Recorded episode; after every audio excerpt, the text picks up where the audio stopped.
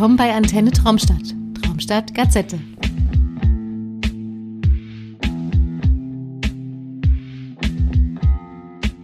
Der Verstand glaubt, was die Augen sehen und die Ohren hören. Harry Houdini. Und mit diesen Worten möchte ich gerne die dritte Traumstadt-Gazette eröffnen. Hallo Marco. Hey Björn, grüß dich. Wie geht's dir? Ähm, ja, ich würde sagen, ähm, drei Minus. Ich weiß gar nicht, ob ich in äh, Schulnoten das ausdrücken möchte. Ich will aber auch nicht jammern, aber ja, auch so irgendwie. Ist es, heute ist Mittwoch, Bergfest. Eigentlich müsste es so eher 3 plus jetzt schon langsam gehen, wenn wir uns Richtung Wochenende bewegen, aber ja, ab und zu muss man ja auch mal jammern.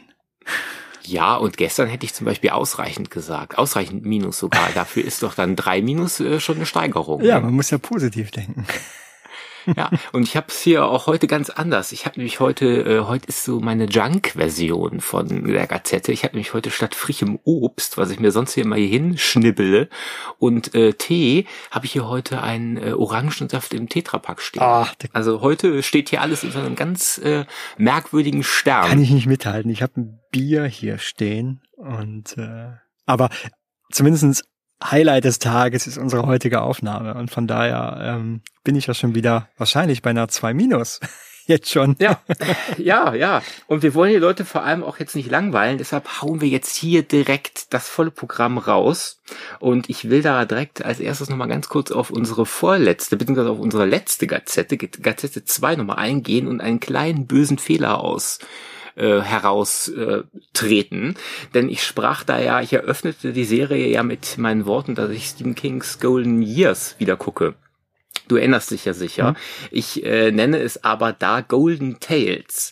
Später dann wieder Golden Years. Und falls da Irritationen aufkommen, denn das könnte durchaus sein, da beides von Richard P. Rubinstein produziert wurde und auch beides mit Stephen King in Verbindung steht, könnte es tatsächlich sein, dass da Verwirrungen aufgetreten sind. Von diesen Verwirrungen spreche ich ja auch in unserer Nachtflieger-Episode. Gleiches Thema. Deshalb, ich habe geguckt, Stephen Kings Golden Years, die Serie, die mit David Bowies wunderbarem Song eröffnet wird, dem gleichnamigen Song Golden Years. Also, dieses Thema ist jetzt damit hoffentlich endlich vom Tisch und wir werden da nie wieder drüber sprechen, äh, zumindest nicht mehr in diesem Jahr. Ah, bin mal gespannt. Womit magst du den Abend beginnen? Ich würde gern den Abend beginnen mit unserer ersten Buchbesprechung, denn das ist so ein Thema, was, finde ich, hier in Deutschland immer zu kurz kommt, Filmbücher. Und davon gibt es ja tatsächlich auch nicht so viele relevante, würde ich sagen. Cool. Hau raus. Deshalb äh, wollen wir jetzt mal oder will ich jetzt mal auf ein Buch eingehen. Und zwar geht es um das Buch Endstation Gänsehaut. Und das ist ein sehr sympathisches Horrorfilm-Nachschlagewerk, was ähm, von dem Filmgelehrten Christian Kessler herausgebracht wurde, dessen Arbeiten ich schon seit vielen Jahren verfolge. Damals schrieb er noch für das äh, Filmmagazin Splatting Image. Das ist ja auch ein Begriff, oder? Ja, klar. Genau, und äh, da habe ich auch noch, ich habe noch konkrete Erinnerungen, wie ich auf einem Londoner Hotelbett saß und einen Artikel von ihm las und ich meine, es wäre in der Gewalt der Zombies gewesen. Jedenfalls äh, ist das immer so eine Verbindung zu mir und äh, der Splatting Image, Herrn Kessler und London. Geil. Ja, und äh, in den äh, 2000er Jahren hat er dann angefangen, ähm, Audiokommentare zu machen für Camera Obscura, Filmart, Anolis und das gerne in Begleitung mit Markus Stiegelegger und Pelle Felsch. Äh, kann ich immer nur empfehlen. Also wenn man Filme aus dieser Reihe gekauft hat, nach Betrachtung des Films immer diese Audiokommentare hören, denn die sind doch sehr informativ und sympathisch. Ist manchmal informativer als der Film, beziehungsweise unterhaltsamer als der Film selbst. ja, eröffnet ja auch oft ganz andere Blickwinkel Ja, nochmal. Ne? Ich meine, das äh, erleben wir ja selber auch, wenn wir Film besprechen, dass dann auf einmal man sich gegenseitig so ein bisschen befruchtet in, in dem, was da entdeckt wird. Ne?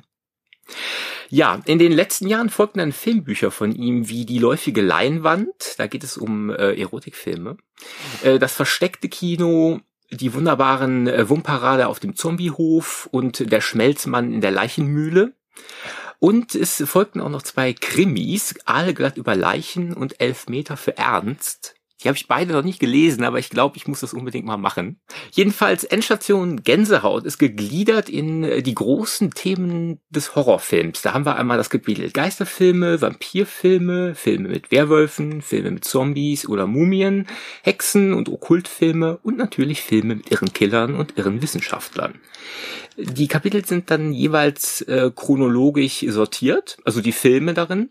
Und ja, man merkt seinen Texten unverkennbar an, dass er das Genre liebt und sich vor allem da auch auskennt und nicht, wie es manchmal in, in so Nachschlagewerken ist, dass die Herausgeber die Filme unter Umständen selbst gar nicht gesehen haben, aber äh, ja, hm. sich mit Fremdzitaten schmücken.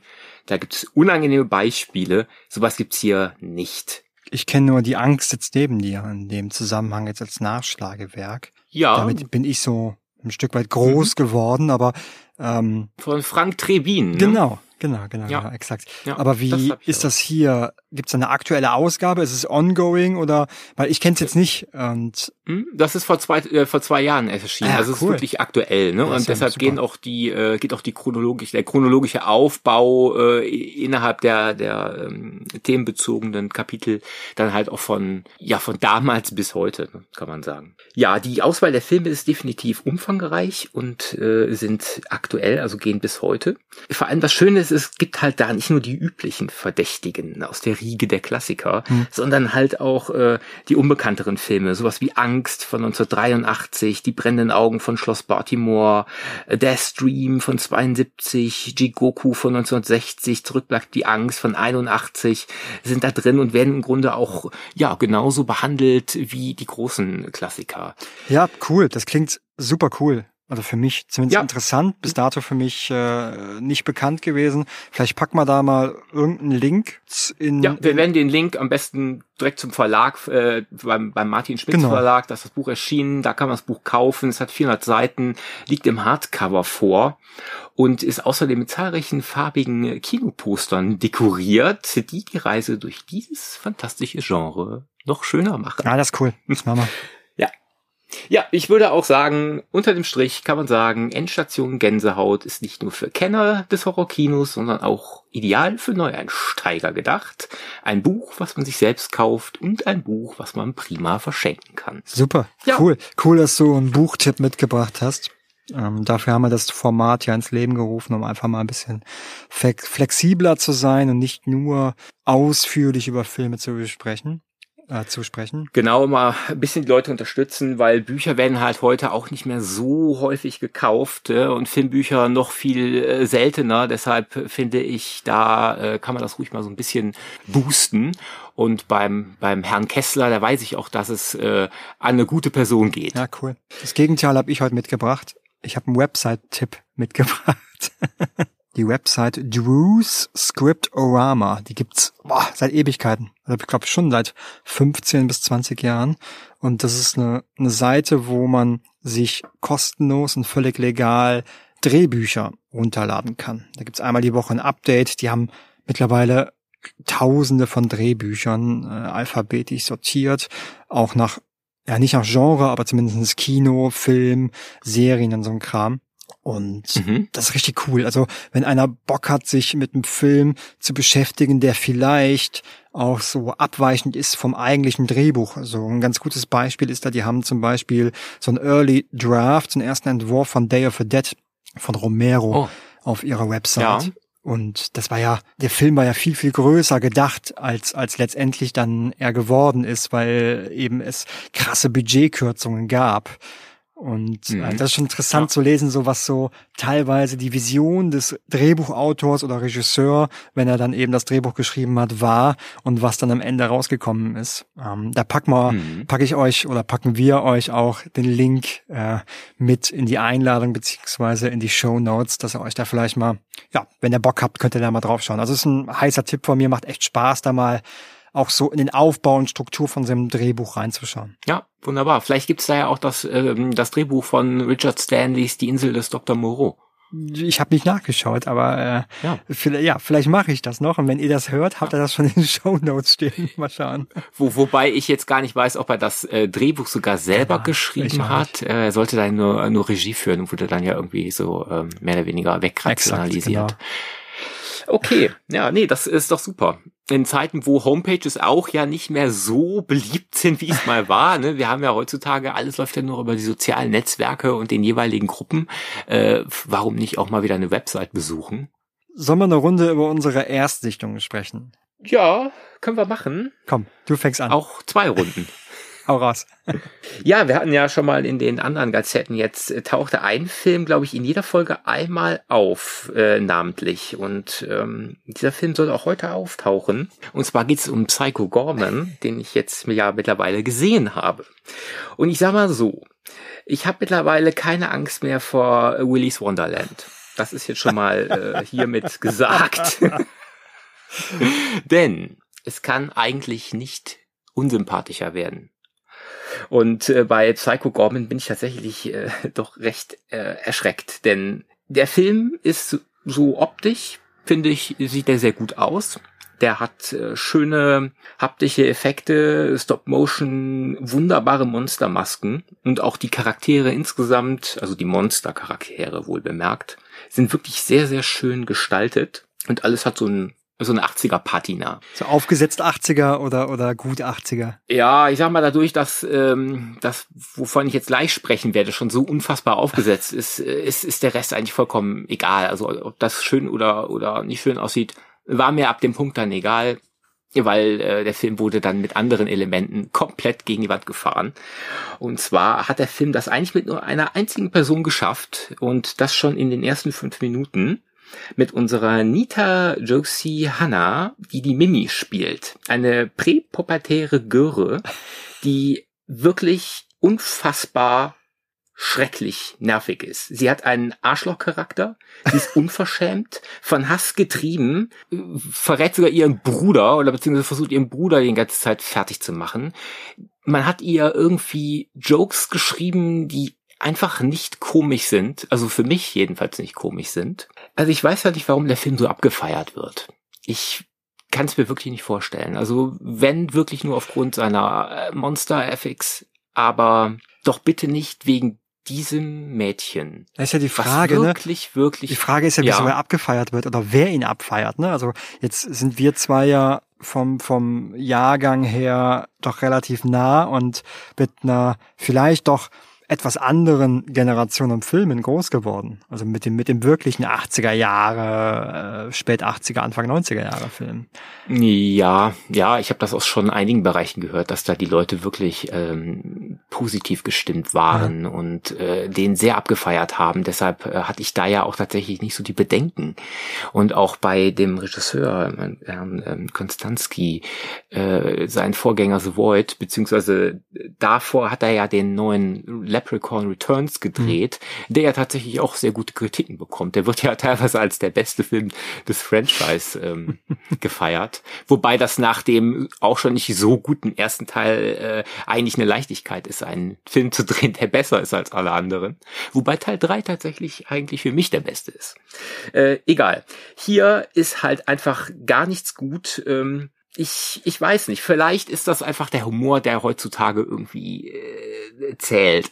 Aber das ist dann, ist dann schon ein bisschen traurig, weil ähm, das Mädchen ist einfach, das ist einfach unangenehm. Es ist einfach wirklich ein unangenehmer Mensch. Und das macht wirklich alles in dem Film für mich kaputt. Ich habe hier, das, ich habe es durchgehalten, die 90 Minuten oder wie lange er ging, um ihn auch dann richtig beurteilen zu können. Aber ich war wirklich die ganze Zeit kurz davor auszumachen. Aber was denn? Scheiß, scheiße geschrieben oder scheiß, Dreh, scheiß Schauspielerin oder schlechte Schauspielerin und mies geschrieben oder nur Hm. mies geschrieben? Ich glaube, nee, das Mädchen an sich ist, glaube ich, weiß ja nicht, wie alt sie jetzt wirklich ist, aber die ist schon nicht unfähig, sage ich mal, äh, irgendwie eine Rolle zu spielen. Das macht sie grundsätzlich gar nicht schlecht, aber die Rolle, die sie spielt und wie sie dann angelegt ist, ist sowas von penetrant und unangenehm. Und es hört ja nicht auf. Es gibt in der gar keine Entwicklung, außer dass sie noch ätzender wird und sie lenkt ja da dieses Monster. So und äh, ich will gar nicht auf den Inhalt groß eingehen, den, das kann man sich ja selber belesen, ne? selber belesen. Das einzig Interessante, ähm, was ich gesehen habe und da habe ich jetzt natürlich ein, ein schönes Forum für, da sitzt dann in einer Gruppe von anderen fremdartigen Außerirdischen eine Figur, die wirklich ganz starke Äußerlichkeiten, Ähnlichkeiten mit Lizor hat. Lizor ist ein Charakter, der für die He-Man, The New Adventure Serie kreiert wurde. Und der sitzt da am Tisch. Das muss man sich mal angucken. muss man dieses Standbild, wenn die Außerirdischen am Tisch sitzen, das muss man mal sich äh, geben. Und dann gibt man einfach mal Lizor mit RR am Ende und He-Man The New Adventures ein. Geil. Das äh, fand ich sehr lustig. Und dann gibt's noch eine nette Videodrom-Hommage, die äh, möchte ich auch noch loben. Aber das hat für mich da gar nichts gerettet. Ich bin maßlos enttäuscht, aber ich freue mich über jeden, der Psycho Gorman toll findet. Ja, Geschmäcker sind verschieden. Ich, ja. ich hatte ja schon deine, deine Online-Kritik zu dem Film gelesen und den dann spontan wieder abbestellt und gedacht, so wenn es irgendwann mal für kleines Geld gibt, dann hole ich ihn vielleicht. Ja, ich ich äh, ähm, schmeiß ihn dir irgendwann um die Ohren, genau. wenn wir uns mal sehen. Ähm, ansonsten ja, ich, ich hatte eigentlich auch, ja, ich weiß nicht, hohe Erwartungen, aber ähm, ich hätte mich gefreut nach dem wirklich tollen The Void ne, von Steven ähm, Kostansky. Von daher hm. umso, umso schmerzlicher ist jetzt zu hören von dir, dass der eben oder anscheinend ja nicht so für jedermann ist. Äh, wer ist das schon? Ne? Wohl wahr, so. wohl wahr. Es ist ja auch, ich habe ja auch grundsätzlich äh, nichts gegen Filme mit mit Humor, also Horrorfilme mit Humor, ne? Sowas wie Toxic Avenger, Braindead. Und ich mag auch den den Retro Endzeit Kindergarten Topo Kid sehr, ne? Da äh, gibt's auch schon so Dinge, wo man wo manche denken so, oh ja, nee, ist nicht lustig. Äh, äh, nee, ist es auch nicht unbedingt, aber der Film hatte wenigstens noch Charme, da konnte man wenigstens noch irgendwie durchatmen und und Liebe sehen. Ich habe hier in diesem Film, das war so, der war auch so so mh, ist es gewollt oder, oder ja, gewollt sowieso, ja. Äh, das ist, äh, war Turbo Kid auch. Ähm, aber, naja, wie gesagt, Geschmäcker sind unterschiedlich. Äh, weiter geht's mit deiner ja, Erstsichtung. Mir ging's ein bisschen besser. Ich habe nicht so viel Neusichtungen gesehen, was ein Stück weit oder primär damit zu tun hat, dass ich echt einen Arsch voll Arbeit aktuell hab und dann abends eher so mich mit lieber mit alten Freunden treffe, sprich mit ähm, zwei, dritt, viert, fünf Sichtungen abgebe als mit Erstsichtungen. Aber ich habe einen Film nachgeholt, der schon länger auf meiner To-Do-Liste steht, nämlich Guyver von äh, 1991, Regie Screaming Matt George. Ich glaube, dem sollte, mhm. äh, dem sollte jeder ein Begriff sein. Und Steve Wang, Mark Hamill, ja.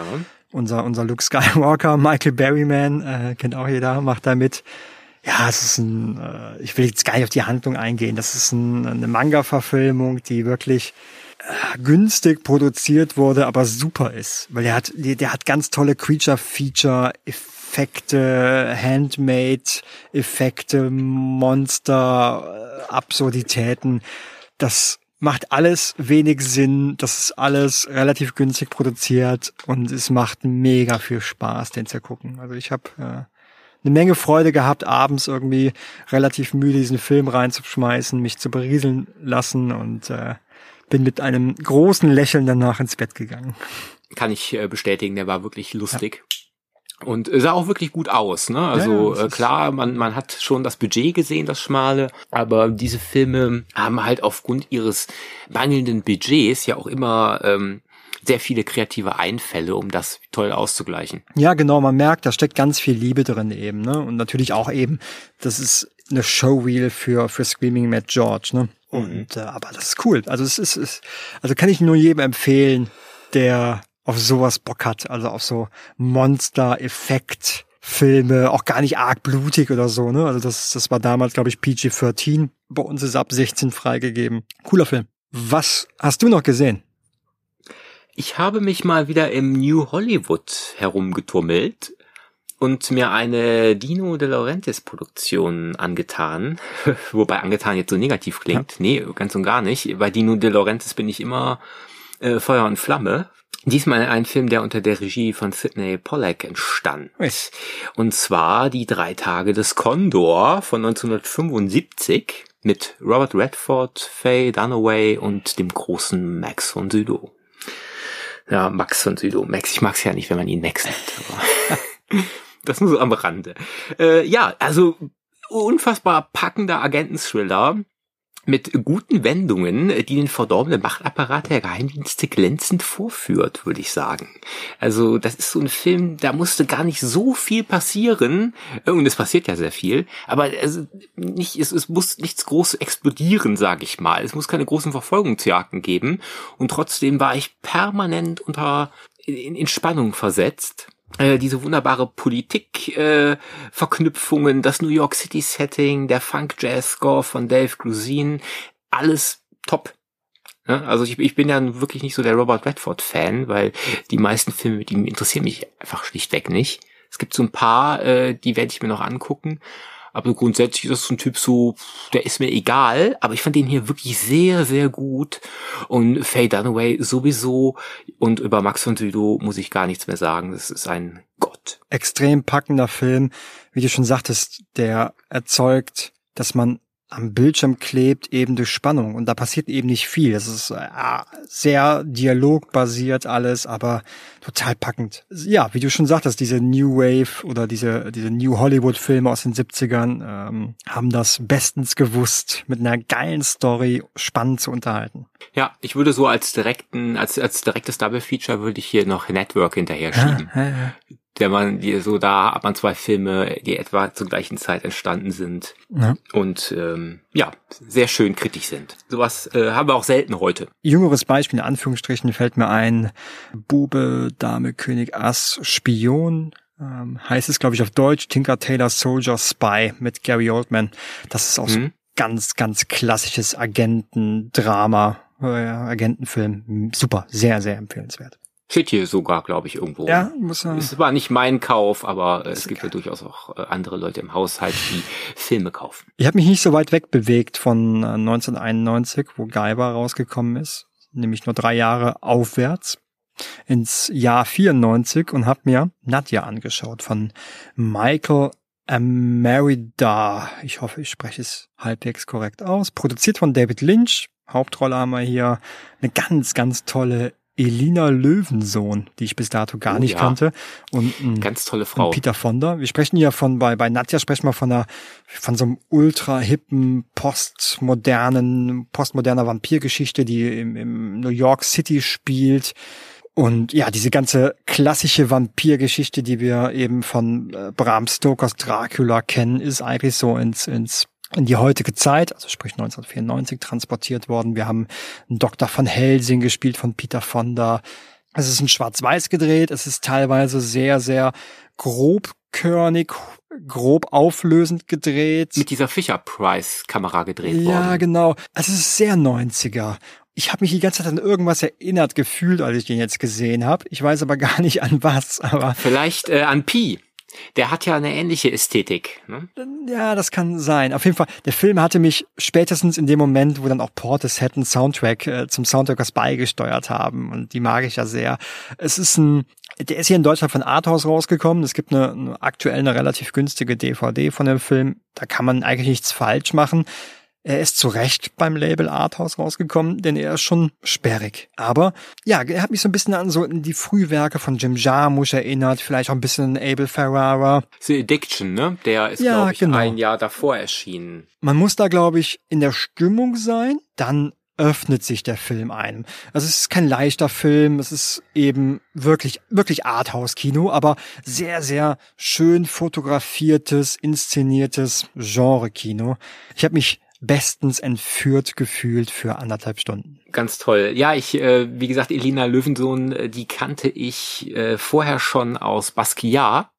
Der ist ja, ich glaube, nur zwei Jahre später erschienen, die mhm. Basquiat-Verfilmung mit Jeffrey Wright als Basquiat und da spielt sie seine Agentin und dann haben wir da noch äh, David Bowie als Andy Warhol und Dennis Hopper als Bruno Bischof Berger, Gary Oldman ist dabei, Willem Dafoe. Also wenn wir hier bei Elina sind, dann direkt noch Basquiat als Tipp hinterher schmeißen. Den muss man gesehen haben wenn man New York-Filme mag, wenn man Filme äh, von und über Künstler mag, denn gedreht wurde er von Julian Schnabel und ja, Basquiat gucken und Nadja gucken und sich freuen. Ich habe noch, ich heiße John Harris geguckt, Tecnica di un omicidio Eine französisch-italienische Koproduktion von 1966. Und das ist einer, ähm, das ist ein, ein früher Beitrag der Euro-Crime-Thriller-Reihe, die ja eigentlich erst so, so 72, 73 losging. So ein bisschen das, äh, den Giallo ja dann abgelöst hat, die Polizeifilme. Äh, gedreht von äh, Franco Prosperi, der Mondo Candido gedreht hat. Und hier geht's um Robert Webber, der als Profikiller ähm, arbeitet. Also der wurde da als von, von der US Army ausgebildet und hat dann aber irgendwann keine Lust mehr gehabt. Und dann hat sich aber die ähm, Mafia um seine Dienste gekümmert und die erpresst ihn jetzt quasi so ein bisschen damit, ähm, einen anderen Mafia-Boss auszuschalten. Das ist ein relativ ruhiger ähm, Killer-Thriller, würde ich sagen. Also der legt mehr den Fokus auf die Figuren als auf Action und Spannung. Ist ein ziemlich kalter Film, aber wahrlich kein schlechter. Also handwerklich gibt's hier nichts zu äh, kritisieren. Robert Webber ist super. Wir haben hier noch zusätzlich einen jungen Franco Nero, ja. den man auf dem ersten Blick kaum erkennen mag mit Brille. Und der ist so sein Buddy in dem Film. Ne? Er ist quasi auch ein Killer und soll irgendwie mit ihm zusammenarbeiten und diesen äh, Fall da lösen. Also der, äh, die müssen dann nach Italien reisen. Der Film beginnt auch in New York. Und man hat es erstmal wirklich mit so einem, es könnte auch so, so New Hollywood sein letztlich, was wir da sehen, so erstmal optisch. Und ähm, ja, würde ich sagen, kann man durchaus sich geben. Dafür, dass ich in der letzten Folge gesagt habe, dass ich kein großer Western-Freund bin, ist es schon verwunderlich, dass ich jetzt schon wieder mit dem Western um die Ecke komme. ich habe ich hab die ähm, The Proposition gesehen, ähm, das Regiedebüt von John Hillcoat. Der hat vorher, glaube ich, noch Musikvideos gemacht.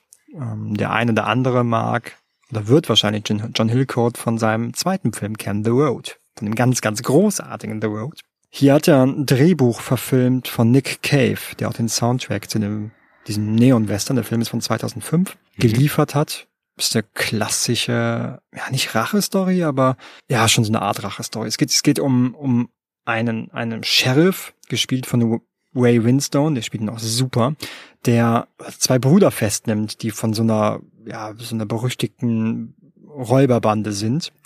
Einer, der, den er festnimmt, ist äh, Charlie Burns, gespielt von Guy Pierce, und den lässt er wieder frei. Und sagt, okay, pass mal auf, ja, du musst deinen Bruder töten, der noch auf der Flucht ist und er weiß, dass eben Charlie, Guy Pierce weiß, wo sein Bruder ist. Ansonsten bringe ich deinen jüngeren Bruder um, den wir hier in Gewahrsam halten. Und das ist so grob gesagt die Story.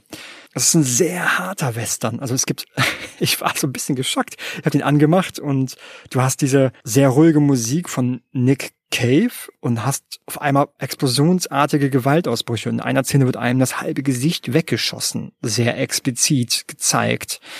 Und da war ich so ein bisschen geschockt. Aber ansonsten der Film ist, hat seine extremen Ausbrüche an Gewalt, ist ansonsten sehr ruhig, ist ein tolles Erzählkino, wunderschön fotografiert, ist ein australischer Film, ist in Australien auch gedreht, ist im Großen und Ganzen wirklich unaufgeregt und sehr, sehr schön zu gucken. Also kann ich nur jedem empfehlen. Ich weiß gar nicht, ehrlich gesagt, ob der in Deutschland rausgekommen ist. Ich habe hier seit keine Ahnung, drei, vier Jahren die US Blu-ray rumstehen und habe jetzt hat den immer mal so so rausgezogen. Ich habe immer so in, in, meinen Regalen immer so die Filme, die, die ich mir vornehme zu gucken, ziehe ich so ein Stück weit raus. Mhm. Die meine Frau beschwert sich schon, die sagt, das sieht nicht gut aus, wenn da so viele Filme rausgucken. Schieb die doch mal rein, damit das alles einheitlich aussieht. so, nein, nicht. Ansonsten äh, fallen die von der Liste runter. Und jetzt habe ich den mal komplett rausgezogen, in den Player geschoben. Ja, super Film. Also äh, ich weiß gar nicht, womit ich den vergleichen kann. Vielleicht sogar noch mit ähm, The Assassination of Jesse James by the Coward Robert Ford. Was für ein Titel. Auch ein ganz toller Neon-Western mit Brad Pitt und Casey Affleck. Okay, ich habe allerdings das Gefühl, dass in den letzten 20 Jahren recht viele Filme erschienen sind, die Western sein könnten und einen Soundtrack von Nick Cave haben. Ich weiß nicht, ob das nur so ein Gefühl ist, ich, aber. Also in dem Fall haben wir ein Drehbuch von Nick Cave noch. Ja, und, äh, ja, also irgendwie Nick Cave und Western ist für mich äh, ja. schon seit langer Zeit irgendwie so geht einher. Also was cool aber ist hier, ist ein dreckiger Film. Also es ist wirklich ein mhm. dreckiger, mieser Film. Hier wird wirklich dreckig gestorben, dreckig gelebt. Also es ist nix, nix Hochglanz Hollywood, was, äh, ja. kein Hochglanz Hollywood, was hier gezeigt wird.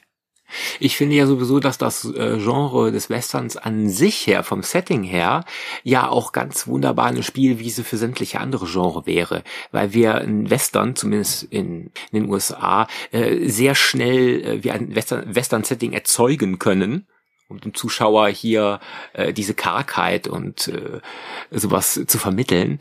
Und wir halt dadurch immer die Möglichkeit haben, zum Beispiel Horrorfilme in, in dieser Zeit spielen zu lassen, ohne das Budget jetzt ähm, sprengen zu müssen. Ja. Also rein von der Ausstattung her. Ja, definitiv. Es gibt ja sogar einen, einen Dracula-Western, ne? ich, ich, was jetzt? War Billy, jetzt nicht Billy the Kid versus äh, Dracula, meine ich, heißt er tatsächlich sogar. Okay. Muss man mal. Äh, ich weiß nicht, ob es so weit gehen sollte, aber aber ist ja jedem selbst überlassen. Also ich äh, jetzt so ad hoc spricht mich das nicht an. Aber wir haben ja auch Kung Fu Western. Ähm, ja, wieso nicht? Wir haben ja auch äh, Ravenous, ne?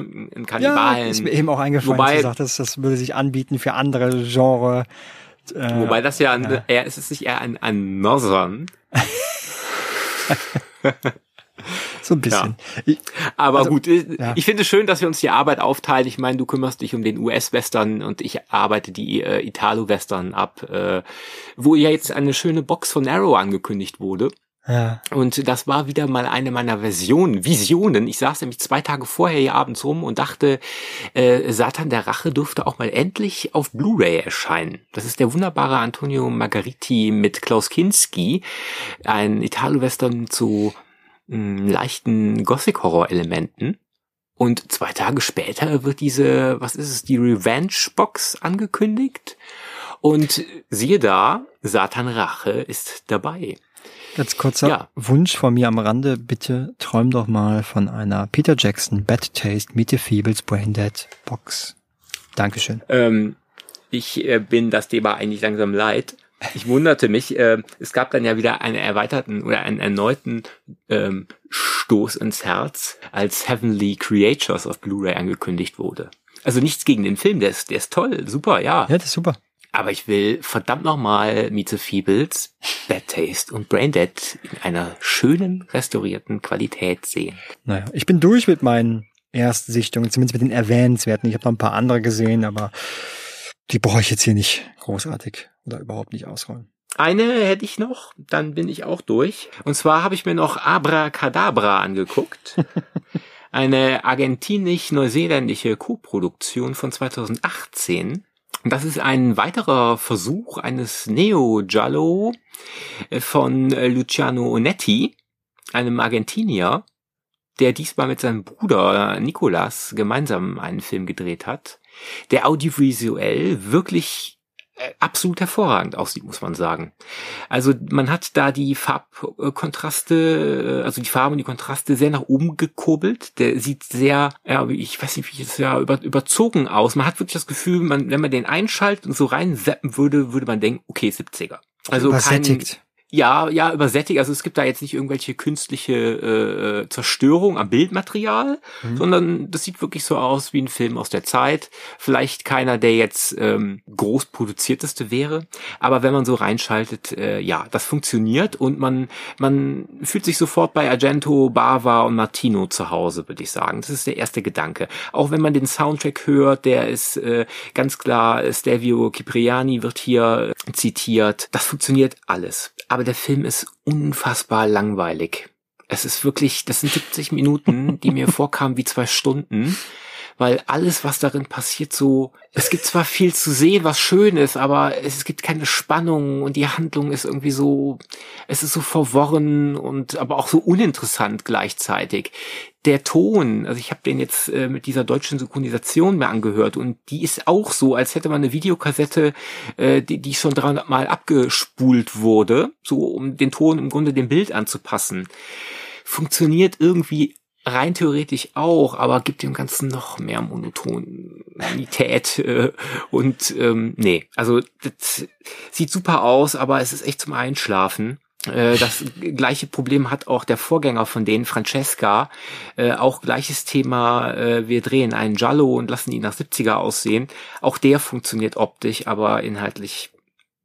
Nee, also da lieber Amer oder der Tod äh, weint rote Tränen äh, dreimal hintereinander gucken als Abracadabra. Tut mir leid. Es tut mir leid, das ist so, so, ich will nicht sagen, so scheiße ist zu abwertend, aber. Nee, ich würde auch nicht sagen, dass es ein Scheißfilm Ähm. ist. Auf keinen Fall. Das ist halt eher ein Film, den ich, also ich würde den eher so als Kunstfilm verstehen. Dann durfte aber gar keiner mehr was darin sagen. Ne? Im Grunde die ganze Zeit Musik drauf, so dass man weiß, okay, ich gucke jetzt hier einen Film, bei dem ich mich einfach nur tripartig berieseln lasse. Nee, okay, gut. Thema abgehakt. Ja. Kein Abracadabra mehr. Rewatch, äh, hast du da irgendwas? Ich habe unsere letzte Aufnahme von vergangenem Freitag zu Die Nacht des Todes dann nochmal zum Anlass genommen. Du hattest es ja in der, in der Besprechung erwähnt, A Cure for Wellness zu schauen von Gore Verbinski von 2016. Mhm. und war abermals sehr, sehr angetan von dem Film und finde immer noch, dass der sträflichst unbeachtet ist. Also der sollte mehr Aufmerksamkeit bekommen. Ich meine, das Ding ist echt fett produziert.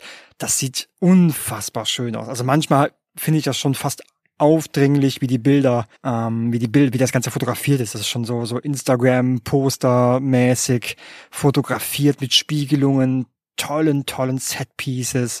Ja, da gibt's ja. nichts zu meckern. Der ist Das schon geil. groß. Ja, der ist mega groß. Ich meine, das, Ding- das Ding hat irgendwie 30 Millionen gekostet für, für einen Horrorfilm im Jahr 2016. Also für einen R-rated Horrorfilm ist das schon ein fettes Budget. Der geht zweieinhalb Stunden. Das ist auch nichts Belangloses. Also ich, ich, ich, Ja. ich fand den super. Immer noch. Ich finde ihn immer noch Ja. super. Bitte gucken. Ja, genau. Der hat halt nur, also ich fand, äh, der, der ist wirklich äh, zu 90 Prozent super. Ich fand es ein bisschen schade, dass das Ende so ähm, dann mit so unangenehmen CGI-Effekten äh, verdorben Ja. wurde, die gar nicht nötig gewesen wären. Ne? Da, da wird's dann noch mal Bava-esker. Und dann wird aber dieser, kommt, kommt diese Com- Computereffekte zum Einsatz. Das fand ich ein bisschen unschön. Aber insgesamt ist das ein toller Film, äh, der riesig aussieht und ähm, ja, wie du schon sagst, äh, auf jeden Fall was hermacht in allen Belangen. Ja, toller Film. Wie schaut's bei dir aus? Hast du eine, eine Rewatch gehabt? Ja, ja, ja. Äh, ganz im Gegenteil von äh, gut aussehen und gut anfühlen und von äh, Größe ist äh, Todesparty 2 äh, Cutting Class beziehungsweise Cutting Class Todesparty 2, denn so wird dieser Schmu hier in Deutschland dann genannt oder wurde er einst. Äh, ist ein, ja, so ein Spä äh, Spät-Slasher von 1989, der äh, äh, wirklich nicht gut ist. Wir haben hier Brad Pitt, äh, Brad Pitt in einer seiner ersten Rollen ähm, als so ein, ähm, ja, das ist so der typische Highschool äh, der aber irgendwie eigentlich gar nichts auf die Kette kriegt und ähm, ihm gegenüber ist dann ein äh, Donovan äh, Let Lettich, Leitich Junior, keine Ahnung, wie man den Namen ausspricht, äh, so der, der irre Teenager, der entlassen wurde, also aus der Psychiatrie entlassen wurde und in den normalen Highschool-Alltag wieder äh, aufgenommen werden soll. Und es passieren Morde und alles ist äh, unfassbar hässlich, langweilig, vorhersehbar und ähm, quälend, sag ich mal. Wobei ich sagen muss, in seiner Gesamtheit kann man sich den angucken. Also es ist jetzt nicht so was, wo man sagt, so, nee, bloß nicht. Also er hat schon so so einen Unterhaltungsfaktor, der ist schon da, aber der basiert im Grunde nur auf Negativem. Und Ich habe mir den gekauft, weil du den geholt hast und der steht hier Ja. und ich denke, okay, gut, der war nicht so teuer, von daher okay. Ja, eben, der wird aktuell verscherbelt, auch auf Blu-ray verscherbelt und ich finde, der Preis ist auch durchaus angemessen und ähm, ja, ich habe den damals gesehen, der lief irgendwann äh, so Mitte der 90er mal auf irgendeinem äh, Sender Sat 1 oder irgendwie sowas, da habe ich den gesehen, deshalb war das jetzt ein Rewatch nach äh, über äh, 20, 25 Jahren. Und naja, also da man macht da nichts mit verkehrt. Die fünf Euro, die kann man sich äh, durchaus äh, gönnen, wenn man auf, wenn man so Slasher-Kino alles Gucker ist, dann schließt er eine Lücke. Aber Todesparty 1 und 3 äh, sind wesentlich besser. Also qualitativ läuft's bei dir, so wie ich es gerade mitbekomme.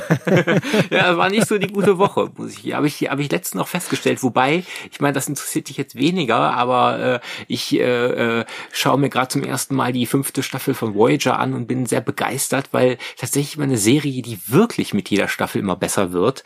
Deshalb ähm, alle Star Trek äh, Hörer, die Voyager noch nicht kennen, äh, gibt der Serie eine Chance. Hätte jetzt sagen Ja, können, dann sag es nicht, aber ich habe Angst, von den Trekkies gesteinigt zu werden. Ja, mit kleinen Enterprise-Modellen wirst du beworfen. Ich habe noch eine ganz tolle Zweit-, Dritt-, keine Ahnung, wie oft ich den Film gesehen habe. Ich habe ihn auf jeden Fall sehr, sehr lange nicht mehr gesehen. Aber der Film, von dem ich jetzt spreche, nämlich Die Tiefe von Peter Yates von 1977, ist auch so ein ARD-ZDF-Ding was ich, also von, von der Erinnerung her, die ich habe. Super Film. Ähm, nach einem Drehbuch und auch nach einem, äh, nach einer Novelle von Peter Benchley. Ich denke, den, den werden alle Genre-Aficionados mhm. kennen. Der hat nämlich äh, Der Weiße Hai geschrieben. Dementsprechend macht ja auch mhm. Robert Shaw mit, der so einen ja, ähnlichen ja. Charakter auch spielt. Und es gibt auch einen bekannten Score. Ne? Ja, genau, genau, genau, genau.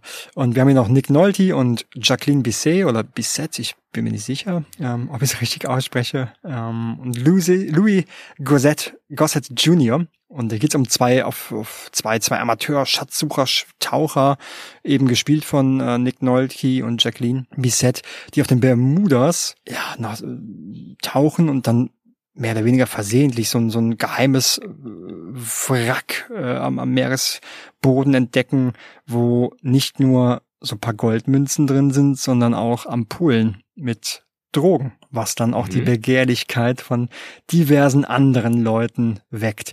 Das ist, ja, das ist so klassisches, das ist so, man, man tritt in eine andere Welt ein, du bist auf den Bermudas, es ist geiles Wetter, du hast die dubiosen Gangster, dubiosen, mysteriösen irgendwas, super Charaktere, toll gefilmt, super Unterwassersequenzen inklusive einer beißwütigen Muräne. Das macht Spaß. Also das ist das Kino, was ich so aus meiner Kindheit kenne, als ich mit meinen Eltern am Wochenende Fernsehen geguckt habe und mal länger aufbleiben durfte. Da lief so, liefen so Sachen wie eben die Tiefe in, im, im tollen Widescreen auf, auf äh, ZDF.